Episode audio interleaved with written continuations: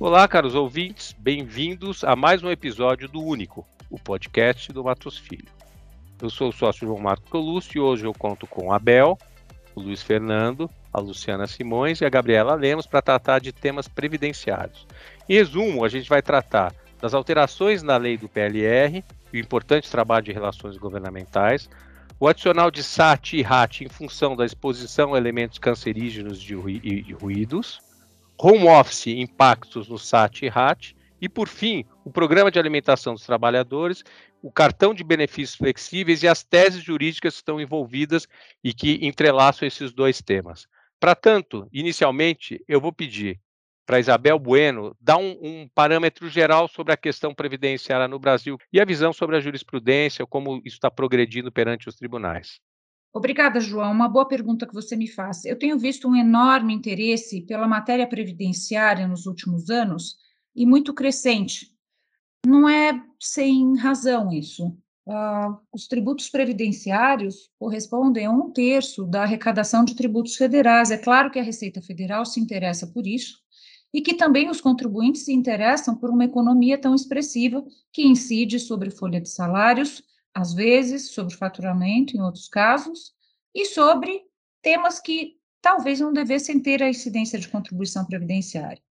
Acho que houve uma importante mudança nos últimos anos em relação ao assunto da PLR, que sempre foi autuada, e para falar sobre essa alteração legislativa, eu vou chamar a Luciana Simões de Souza, que trabalha aqui conosco, e que pode nos contar um pouquinho dessa alteração. Luciana, por favor. Oi, Isabel, muito obrigada. Eu acho que, com relação ao PLR, PLR sempre foi alvo de fiscalizações e questionamentos por parte das autoridades fiscais, especialmente porque a lei ela não é tão clara quanto aos requisitos necessários, ou, por exemplo, com relação à data de assinatura, esse tipo de, de informação. Então, a jurisprudência foi responsável por formar o posicionamento com relação a isso. E isso gerou uma certa insegurança, principalmente nesses últimos anos. Em razão disso, é, em 2020, a lei do PLR ela foi alterada, então, para refletir o posicionamento anterior do CARF, que era mais favorável aos contribuintes. Então, o que eu acho que de relevante que a gente pode ressaltar é que a lei do PLR agora ela estipulou com relação à periodicidade que você deve efetuar no, no pagamento mínimo, pagamento de duas vezes ao ano, com intervalo de um trimestre, e para fins de validade das metas e das regras apuradas no PLR, a lei agora estabelece que você deverá assinar, então, o acordo, o documento, no prazo mínimo de 90 dias antes do pagamento ou da, do adiantamento ou da parcela única do PLR. Além disso, a lei do PLR ela agora também prevê a possibilidade de você é, formar, pactuar diversos planos, exemplo, para a categoria é, chão de fábrica, outro para diretoria, e isso pode, então, pode agora ter múltiplos, múltiplos acordos, desde que é, respeite a periodicidade de pagamentos. Um ponto também que a gente acha importante ressaltar é que, com relação ao PLR, óbvio, a gente tem outras alterações relevantes que aqui a gente, né, até pelo espaço, não, não vai ser possível endereçar. Mas um assunto que eu acho que é muito importante é que, em nosso, nosso entendimento, a lei do PLR, essas alterações, ela tem cunho interpretativo que isso significa? Que ela poderia, então, como ela só esclarece os requisitos e, e, e as disposições da lei, que ela poderia retroagir. O CARF atualmente tem um posicionamento desfavorável, mas a gente entende que, especialmente na esfera judicial, que os contribuintes terão bons elementos de prova. Luciana, tem um ponto interessante que está muito uh, sendo demandado por nossos clientes, que é a questão rela relativa à exposição a elementos cancerígenos e a ruídos e a aposentadoria especial, a contribuição. Tem uma variação aí, um tema importante. Você poderia uh, rapidamente endereçar isso para a gente, por favor? Isso, João, é, esse tema é muito relevante porque consta da, do plano de fiscalização da Receita Federal. Então, só para recordar um pouquinho, o adicional do SAT ele é devido em casos em que o trabalhador tem efetiva exposição ao agente nocivo não neutralizado ou não atenuado para os limites de tolerância.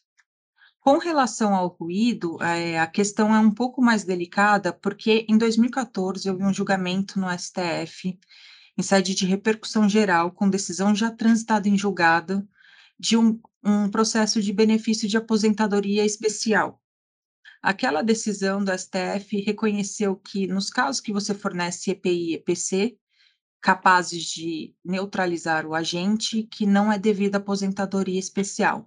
O único problema é que ele criou uma tese subsidiária especificamente com relação ao ruído, porque houve uma confusão entre o agente vibração e o agente físico ruído. Então, porque você pode ter perda auditiva por vibração. Então, o que foi o, o, principal argumento, o principal problema com relação a isso? O STF, então, fixou a tese de que, com relação ao ruído, se estiver um nível de ação acima de 85 decibéis, pouco importa se a empresa fornece EPI e EPC, tem que conceder aposentadoria especial. O problema é que a Receita Federal agora ela aparece e fala que, com base nessa decisão de um processo de benefício, que surge a obrigação tributária do recolhimento do adicional do SAT o que é completamente descabido. Até mesmo porque a gente tem que ver as tecnologias, ver se isso foi, é, houve uma certa evolução ou não nos últimos anos. Então, é algo que está no radar da Receita Federal, são autuações importantes que, muitas vezes, com representação para fins penais, com aplicação de multa agravada, inclusão de, de diretores no polo passivo, então é extremamente importante. E, por último, com relação aos agentes nocivos cancerígenos, desde 2014 também o governo solta, uma lista do, da LINAC, e lá ela coloca que para aqueles agentes nocivos, que é o critério para avaliação, não é o critério quantitativo, igual, por exemplo, do ruído de 85 decibéis, que tem um limite, mas sim o critério qualitativo da simples presença. Então, se numa planta tiver benzeno, ainda que ele esteja hermeticamente fechado, a Receita Federal vai cobrar adicional do SAT pela planta inteira, digamos, dos 3 mil funcionários que lá estão. Então, são dois pontos que é importante uh, os contribuintes terem, terem é, ciência né, da potencial exposição e, e, se possível, nos procurar para a gente auxiliar na definição desses, dessas potenciais exposições. E agora eu chamo o meu colega Luiz Fernando, que vai falar sobre as questões de home office e impactos no FAP. Obrigado, Luciana.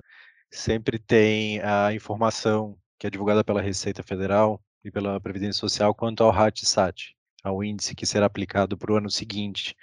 E uma dúvida que já começa a aparecer para muitas empresas é com relação aos efeitos da pandemia e, da, e do home office nessa alíquota. É, lembrando que a gente tem o RAT, né, como uma alíquota que ela varia conforme a atividade econômica, e em cima dela ainda tem o FAP, que tenta individualizar essa alíquota de acordo com a quantidade, frequência, gravidade de acidentes que uma empresa, acidentes de trabalho que uma empresa tem.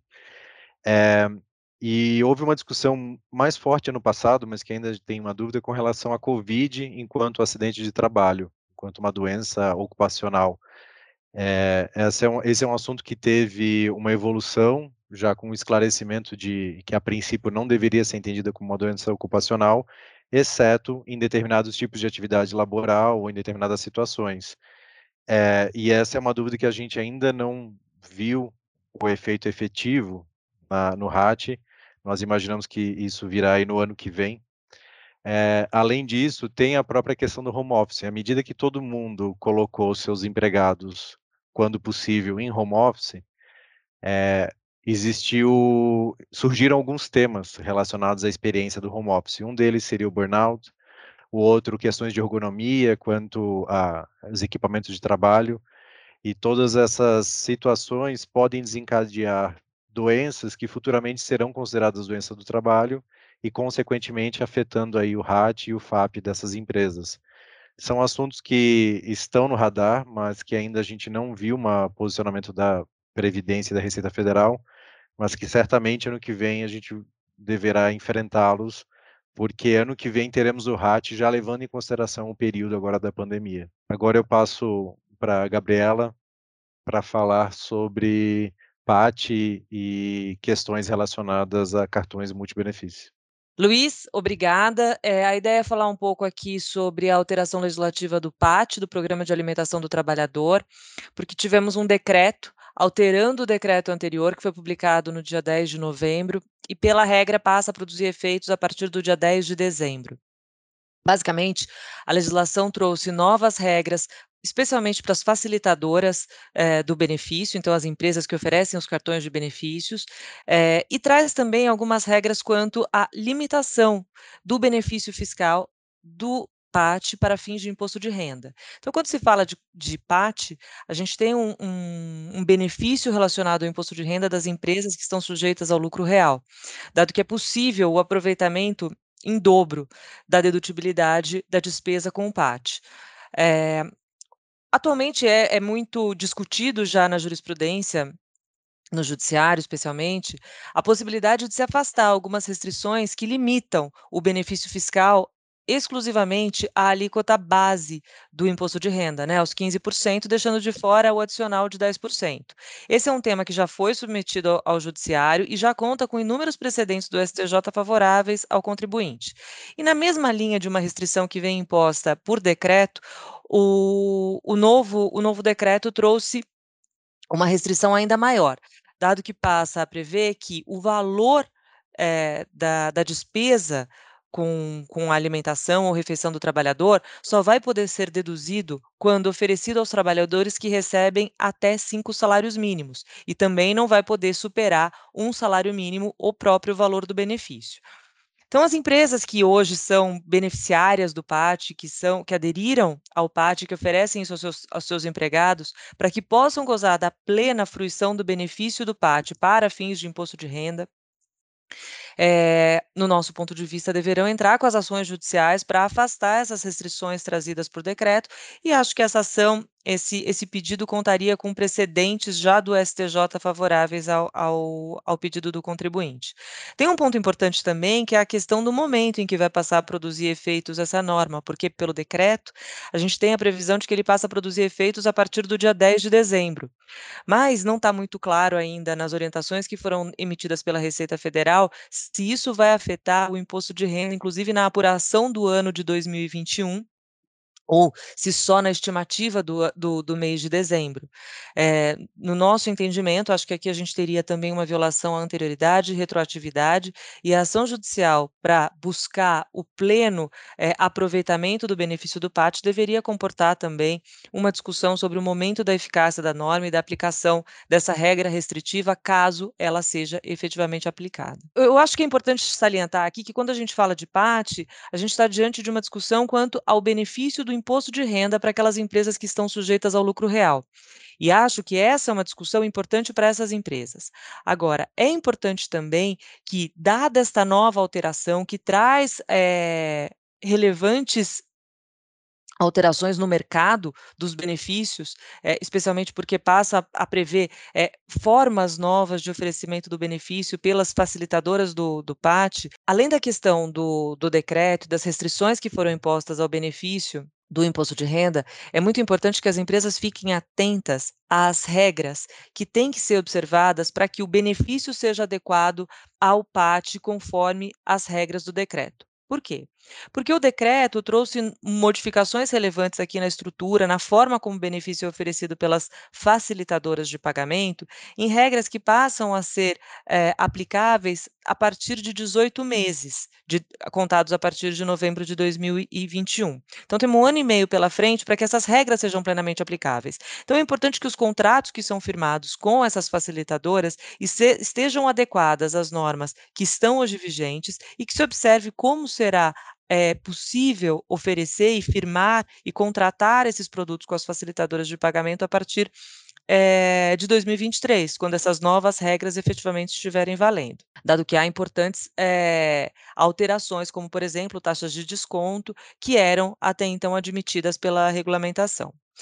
Um outro ponto que é muito importante de ser avaliado, como o João Marcos inicialmente trouxe, é a questão dos cartões de benefício, né? Então, existe sim um, um, um produto que vem sendo amplamente discutido no mercado dos cartões de benefício, de benefício flexível, e acho que aqui é importante, quando uma empresa não tem interesse em estar vinculada ao PAT, que pretende oferecer esse tipo de cartão, cuidar para que o benefício seja oferecido é, com cuidado para que ele não se confunda com remuneração remuneração, dado que a remuneração tem que continuar sendo tributada e ela não pode se confundir com uma ajuda de custo ou com um benefício que é oferecido via cartão. Acho que são essas preocupações que os, os contribuintes, especialmente as empresas é, que são beneficiárias do PAT, devem ter a partir de agora. Gabriela, é verdade. Eu acho que um ponto importantíssimo é a questão da razoabilidade e de como fixar esses critérios para os, serviços, os cartões de benefícios flexíveis, para que não haja uma confusão, uma substituição é, da remuneração por esses benefícios, que aí, obviamente, haverá reflexos fiscais importantes e o fisco estará examinando com bastante cuidado para ver se não vai haver algum tipo de, eu vou a princípio tratar de elisão fiscal ou de evasão e passar de um domínio para o outro domínio.